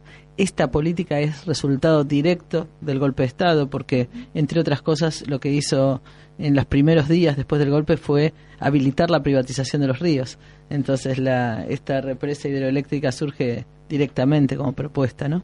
Así que, bueno, queríamos eh, compartir con ustedes, antes de terminar, eh, una poesía que nos hace llegar otra compañía feminista desde Honduras, que es eh, Melissa Cardosa, y que se llama Verte en las aguas. Y dice así, Sagrada sal de nuestras luchas, lluvia sobre las milpas, fresas esparcidas en todas las manos, vida toda, Berta, compañera. ¿Qué sabrá el asesino de la luz de su esperanza? No podrá el cobarde asomarse a la utopía ni en palabras. Muchos siglos tendrán para apagar esta muerte, y ojalá se les pudra el agua en la garganta. Alto es el río Hualcarque entre las montañas, ruge su furia y simbra su amenaza. Acá venimos, dolientes, llorosas, heridas, lastimadas ante lo inconcebible de sus flores marchitadas. Venimos a su cauce, nosotras, sus hermanas rotas por la hora mala. Vertica nuestra, Berta de las aguas, el odio de los hombres que tanto nos señalan no pueden con tanta belleza, con tanta fuerza y gracia, por eso matan, por eso matan, por eso matan. No saben de esta venganza nuestra de ser libres y no cambiar la rebeldía por nada. Lágrimas al río, muchas lágrimas. Es hora de la muerte, del duelo, la desventura. Mal hacemos en negar la pena y su estocada. Convocamos al fuego, a la tierra, al lamento. Refresque el agua este manto de tristeza y tanta. No perdonamos ni olvidamos, Bertita. Mire que el amor alcanza para maldecir el mal donde quiera que se agache. No escucharemos al olvido al que nos llaman. Damos la bienvenida con su nombre a todas las mujeres malversadas, a los cuerpos mutilados por la misma dura mano que a usted la asesinara. Lavamos en este río las heridas de las que nos faltan. Que vengan los hipócritas de siempre con sus papas, sus pastores y políticos, sus blancos derechos humanos y toda la comparsa. Que hagan sus monumentos de basura y muestren las sonrisas ensayadas. Nosotras, con Pita, ofrecemos aquí nuestra antigua rabia la que venimos atesorando por siglos, a veces llenas de fuerza, a veces desangradas. Nosotras mismas nos haremos justicia, que aquí quede su huella, que los llantos del mundo nos acompañen, desde todas las lenguas y las aldeas remotas, que alcanzaron a entender su prosa libertaria. Que brinque el duende feliz y canten las niñas lencas al gozo con su desnudo cuerpo entre las aguas. No es para la envidia, la burla, la desgracia, que ha de levantarse en cada arroyo y quebrada la memoria de sus pasos.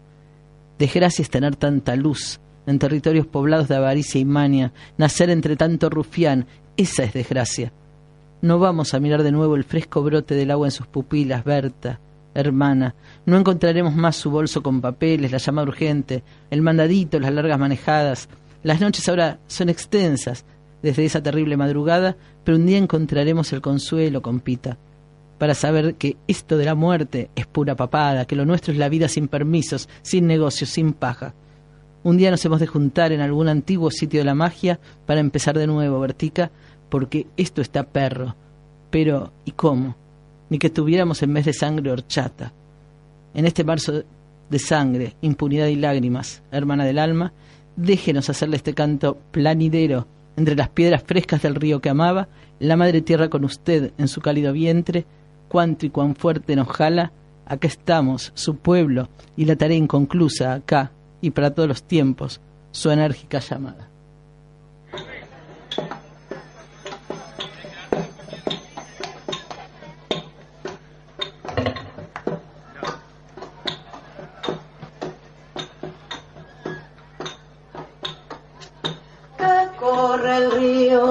Corra Paula en su camino y Tomás en el torrente de sus aguas. Recorre el río Gualcaraque. Tomás en su corriente y Paula en la alegría que nos baña.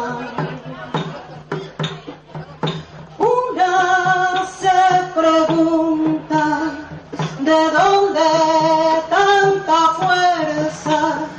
¿De dónde preguntas, ¿de dónde tantas verdades? Me contaron un secreto, son espíritus tan viejos, son espíritus ancestros que le dan fuerza a los cuerpos. Que corre el río que corra. Paula en su camino y Tomás en el torrente de sus aguas. Que corre el río Gualcarque más en su corriente y Paula en la alegría que nos baña.